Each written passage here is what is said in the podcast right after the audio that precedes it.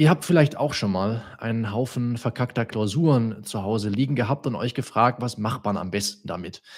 Mir ging es jedenfalls auch so und äh, vielen unserer Kandidatinnen und Kandidaten im Rep ging es auch so. Und deswegen bieten wir auch sowas wie Klausuranalysen an.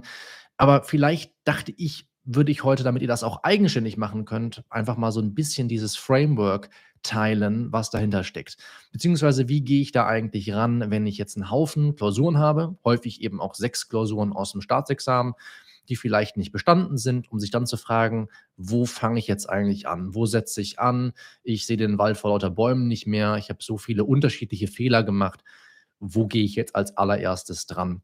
Und deswegen möchte ich heute in diesem Video drei Schritte mit dir teilen, um wirklich effizient aus den Fehlern in diesen Klausuren zu lernen. Du sollst dich jetzt nicht Ewigkeiten mit dem Vergangenen aufhalten. Und du sollst vor allem dann relativ schnell wissen, was muss ich eigentlich anders machen, um in Zukunft dann auch bessere Klausuren zu schreiben. Jetzt kann man eins machen, man kann hergehen und einfach wahllos irgendwelche Fehler beheben, die man in diesen Klausuren gemacht hat. Das Problem ist, dass das weder, wie ich gerade im Intro schon gesagt habe, effizient ist, meistens noch nicht mal effektiv. Meine Erfahrung zeigt, dass die Leute dann eigentlich eher frustriert sind oder noch frustrierter, als sie vorher schon waren. Denn wenn man jetzt einfach wahllos irgendwelche Fehler behebt, die man aktuell macht, dann kann man dadurch meistens das große Ganze nur sehr schleppend positiv beeinflussen. Man muss also etwas finden, das ich den Engpass nenne. Und dann muss man diesen Engpass beheben und dann wird sich auch die Produktivität, in unserem Fall die Notenstärke, nachhaltig verbessern lassen. Ja, es muss irgendwie ein genaues Framework her und das möchte ich dir heute in drei Schritten vorstellen.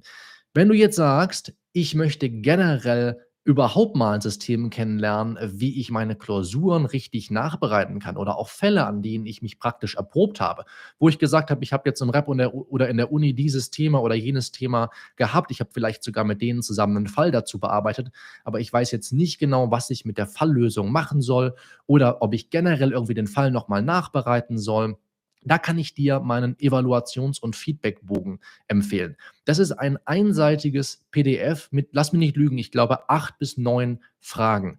Und diese Fragen leiten dich einfach Schritt für Schritt durch diese Musterlösung, die du hast, durch den Fall durch. Und das Beste ist, es dauert nicht lange, sie auszufüllen, nicht so lange diese Fragen zu beantworten. Und dann kannst du diesen Bogen am Ende ausdrucken und einfach vor die Falllösung heften. Hat den großen Vorteil, dass wenn du in ein paar Monaten zu dieser Klausur zurückkehrst und sagst, ach, das hat mich damals Schwierigkeiten gehabt, die könnte ich nochmal nachbereiten, dann musst du nicht durch diese ganze Lösung nochmal durch, sondern du kannst mit einem Blick auf diesen Bogen erkennen, wo die Schwierigkeiten lagen, was die wichtigsten Informationen waren, die wichtigsten Normen, aus welchem Rechtsgebiet der Fall stammt und so weiter und so fort. Ja, ist also ein wirklich sehr hilfreiches Werkzeug zum täglichen Umgang mit Fällen. Einfach mal gratis herunterladen, findest du in der Videobeschreibung. Später, wenn du jetzt die Aufzeichnung siehst, auch nochmal im Kommentarfeld. Und ich habe es, glaube ich, auch schon in den Chat gepackt. Also einfach gratis herunterladen, Evaluations- und Feedbackbogen. Passend also zu den Inhalten von heute. Was ist nun der erste Schritt, wenn man jetzt nach und nach mit diesen Klausuren irgendwie etwas anfangen möchte, man sie jetzt richtig nachbereiten möchte. Man hat viele Klausuren, die nicht dem Stand entsprechen, den man gerne hätte. Was macht man jetzt eigentlich? Im ersten Schritt würde ich mir zunächst einmal eine Fehlerliste erstellen, dass du einfach mal einen Überblick darüber gewinnst, welche Fehler du überhaupt machst. Und jetzt habe ich in diesem Video, im Titel des Videos versprochen, dass das Ganze in nur 30 Minuten gehen soll. Was meine ich also ausdrücklich nicht? Du gehst jetzt nicht die 15, 20, 25 Seiten, die du fabriziert hast, Schritt für Schritt durch und überlegst, ach, was habe ich hier für einen Fehler gemacht? Ach, den hat der Korrektor gar nicht gesehen. Da habe ich aber trotzdem einen Fehler gemacht. Ah, das ist aber nicht gut und jenes ist nicht gut. Da gucke ich mal nochmal das, das Feedback von dem Korrektor oder der Korrektorin an und so weiter und so fort. Dann bist du ewig mit nur einer Klausur befasst. Was würde ich dir vorschlagen?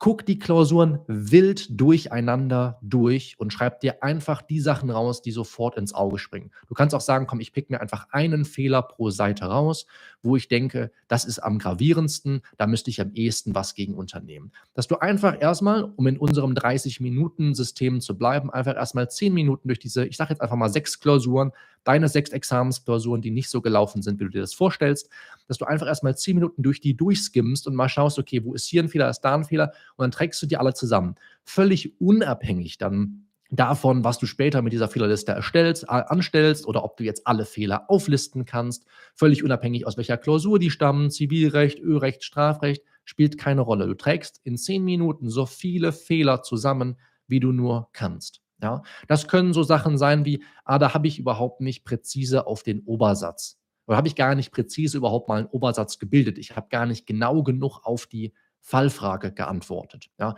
Oder ich habe hier einen Fachbegriff falsch verwendet. Schreibe ich mir das auf jeden Fall mal raus. Ja, da muss ich darauf achten, dass ich den an der richtigen Stelle verwende oder erstmal lerne, was der überhaupt richtig bedeutet. Ja? Oder ich merke, ich mache regelmäßig dogmatische Fehler. Und damit meine ich jetzt so Sachen wie, ah, ich kann zum Beispiel die Rechts- oder Deliktsnatur einer bestimmten Rechtsnorm nicht richtig einordnen. Ja? Das wären also Fehler, die du dir zunächst einmal in Form einer Fehlerliste festhältst. Und wenn du dir den Spaß machen möchtest, kannst du das mal so wie ich machen, damit du ein besseres Gefühl dafür gewinnst, wie unwichtig es eigentlich ist, diese Klausuren von vorne nach hinten erstmal durchzugehen.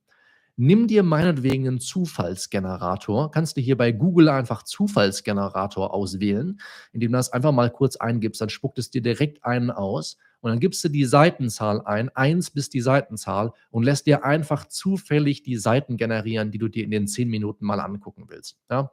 Dann kann es sein, dass du aus manchen Klausuren ein paar mehr Seiten hast, aus anderen ein paar weniger. Versuch mal wirklich kontextfrei diese einzelnen Seiten rauszugreifen und dann daraus die Fehlerliste zu generieren. Ja? Das ist der erste Schritt. Der zweite Schritt sieht jetzt so aus, dass du diese Fehler versuchst zu kategorisieren, beziehungsweise von diesen Fehlern zu abstrahieren. Ja? Und das im Besonderen mit Blick darauf, welche Fehler sich eigentlich durch eine oder entschuldige, durch mehrere oder gar alle Klausuren ziehen. Ja, gibt es jetzt, und da kannst du ruhig auch nochmal die einzelnen Klausuren in den Blick nehmen, gibt es jetzt einzelne Klausuren, bei denen Fehler auftreten, wo man vielleicht auch mal irgendwie eine Kleinigkeit falsch macht oder was man nicht richtig gelesen hat, alles gut. Aber gibt es einzelne Fehler, die sich durch mehrere oder gar alle Klausuren ziehen? Das Simpelste wäre, du hättest überall den Gutachtenstil nicht eingehalten. Ja, dann wäre das Ganze einfach, dann wüsstest du, ah, okay, selbst wenn ich von den einzelnen Klausuren abstrahiere, also das Ganze mal in einem größeren Zusammenhang sehe, stelle ich fest, dieser Fehler unterläuft mir immer wieder. Ja, also du kategorisierst diese Fehler. Du hast deine Fehlerliste, da ist jetzt wahrscheinlich einiges zusammengekommen. Und jetzt versuchst du die zu Kategorien zusammenzufassen. Das wird dir sehr helfen, dich von den einzelnen Klausuren, die scheiße liefen, zu lösen und eben viel mehr den Blick aufs große Ganze, wie du es auch positiv beeinflussen kannst, zu gewinnen. Ja, das ist ganz, ganz wichtig. Wie können so Kategorien eigentlich aussehen? Naja, eine Kategorie könnte zum Beispiel die Rechtsnormlehre sein. Ja, du merkst, okay, ich gehe in Klausuren einfach mit den einzelnen Normen nicht sorgfältig genug um. Das heißt, manchmal gelingt es mir vielleicht gar nicht, die Tatbestandsmerkmale aus dem Gesetz zu entwickeln. Oder an anderer Stelle lese ich diese Normen vielleicht gar nicht genau, wobei ich da fast schon wieder sagen würde, dass das eine andere Kategorie ist. Aber vielleicht schaffe ich es gar nicht, irgendwie Tatbestand und Rechtsfolge zu unterscheiden. Ich kann, wie eben angesprochen, Rechtsnatur, Deliktsnatur der Normen nicht bestimmen. Mir fällt es schwer, den Telos der Norm zu erkennen. Mir fällt es schwer, mir vorzustellen, wie die Welt aussehe, wenn die Norm gar nicht da wäre. Und so weiter und so fort. Das sind alles Fragen, die mit der einzelnen Norm zusammenhängen. Ja, das könnte also eine Kategorie sein. Eine andere Kategorie könnte sein dein Bearbeitungszeitmanagement. Ein Fehler deiner Klausuren könnte unter anderem in deiner großen Fehlerliste gewesen sein, dass du mit den Klausuren einfach nie fertig wirst. Die Klausuren sind fast nie praktisch verwertbar, weil am Ende nur noch gekritzelt wird. Im Strafrecht wird die Konkurrenzprüfung ausgelassen. Im Zivilrecht fehlen die Anspruchsgrundlagen. Sie werden vielleicht noch mit einem Satz erwähnt. Teilweise fallen sie unter den Tisch und so weiter und so fort. Du stellst also fest, okay, mein Bearbeitungszeitmanagement ist nicht gut und das wirkt sich unterschiedlich aus. Ja, das kann sich zum Beispiel auch auf eine, andere, auf eine andere Kategorie auswirken. Dazu kommen wir gleich in Schritt 3, nämlich eine weitere Kategorie, die Genauigkeit heißen könnte. Genauigkeit kann sein, dass du einfach andauernd schlampig zitierst. Ja, da fehlt die Alternative oder der Absatz oder Satz ist nicht richtig benannt oder da steht einfach nur 437, aber man weiß nicht, welche Nummer, nicht welche Alternative und so weiter und so fort. Ja, das wäre eine fehlende Genauigkeit. Oder als ich eben die Fehler angesprochen habe, habe ich gesagt, genaue Antwort auf die Fallfrage, präzise Obersatzbildung. Das sind alles Fragen von Genauigkeit. Ja? Um jetzt einfach mal nur drei Kategorien zu nennen. Du kannst deutlich mehr Kategorien bilden. Ich würde versuchen, möglichst stark zu gruppieren, so viele Fehler wie du kannst zu einzelnen Kategorien zusammenzufassen. Da sollen jetzt nicht nur zwei Kategorien rauskommen, sondern schon ein paar mehr. Es werden im Regelfall auch mehr als die drei sein, die ich dir jetzt gerade genannt habe. Aber damit verbringst du so die nächsten zehn Minuten deiner persönlichen Analyse deiner verkackten Klausuren. So, und dann kommt der entscheidende Schritt, und das ist der schwierigste Schritt, der aber dir am allermeisten bringen wird, wenn du ihn gehst. Also wenn du so weit gekommen bist wie jetzt, du hast Schritte 1 und 2 ausgeführt, ist das schon mal super. Aber jetzt kommt der entscheidende dritte Schritt. Und ich habe es im Intro schon mal angesprochen. Du musst jetzt deinen persönlichen Engpass finden. Ja, es ist auch als Engpass-Theorie bekannt, kommt aus dem Management, kann dir völlig egal sein. Ich werde dir jetzt erklären, wie das Ganze funktioniert. Engpass guckt immer auf einen ganzen Prozess. Ja, in dem Fall jetzt zum Beispiel deinen Klausurschreibeprozess. Und dann wiederum auf einzelne Kategorien innerhalb dieses Prozesses. Und dann fragt man sich, wo der Engpass ist, wo es am schlechtesten läuft praktisch. Ja, es gibt immer einen Engpass, der Priorität hat, behoben zu werden. Und im besten Fall wirkt er sich dann auch positiv auf alle anderen Probleme, die man aktuell noch hat, aus. Welche Frage könntest du zum Beispiel stellen, wenn du jetzt auf deine Kategorien und deine Fehlerliste guckst? Welche Frage könntest du stellen, um ein bisschen besseres Gefühl dafür zu gewinnen, was der Engpass hier sein könnte? Du könntest fragen, welcher Fehler würde bewirken, so ich ihn denn behebe, ja, dass sich einer oder viele der anderen Fehler in Luft auflösen. So, welcher Fehler, so ich ihn denn behebe, würde bewirken, dass sich einer oder mehrere der anderen Fehler in Luft auflösen. Ja? Und jetzt ist man, wenn man diese Liste vor sich hat, sehr, sehr häufig dazu geneigt, nach der niedrig hängenden Frucht zu greifen. Und ich kann nur an dich appellieren, das nicht zu machen. Die niedrig hängende Frucht ist in dem Fall das, was am einfachsten zu beheben werde. Wo du sagen würdest, ah, das ist ja ein Klacks, dann fange ich damit mal an. Ich warne dich, das zu tun, beziehungsweise ich bitte dich, das nicht zu tun. Denn dann passiert das, was ich im Intro erklärt habe. Du behebst wahllos auf einmal Fehler. Das beeinflusst das große Ganze nur sehr wenig. Die Klausuren werden nicht zügig besser und du bist noch frustrierter. Ja?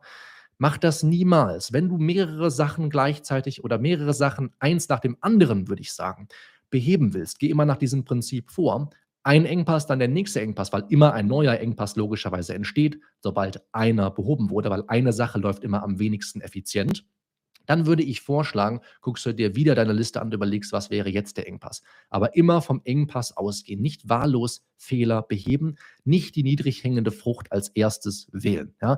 Das ändert möglicherweise rein gar nichts und dann bist du nur noch frustrierter. Also versuch, wie ich gerade schon gesagt habe, den Teil des Ganzen zu finden, den zu identifizieren, der am wenigsten effizient läuft. Und wenn wir mal bei dem Beispiel von mir eben bleiben, dann stellt man relativ schnell fest, das wird aber derjenige, diejenige, die diese Fehlerliste erstellt hat und im Endeffekt diese Kategorien gebildet haben, selbst am besten beurteilen können. Das kann ich nicht. Aber sind wir bei dem Beispiel. Rechtsnormlehrer war eine Kategorie. Wir hatten eine Kategorie, die lautete sich Bearbeitungszeitmanagement.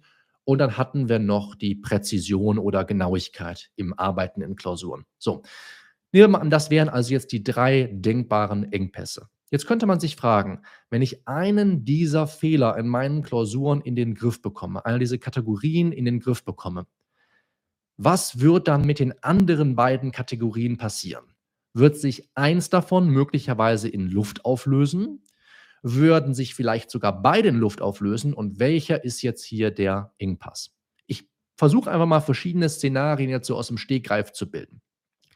Nehmen wir an, du entscheidest, der Engpass ist die Genauigkeit. Ja, du bist einfach nicht genau genug in deiner Klausur. Es wird nicht richtig zitiert.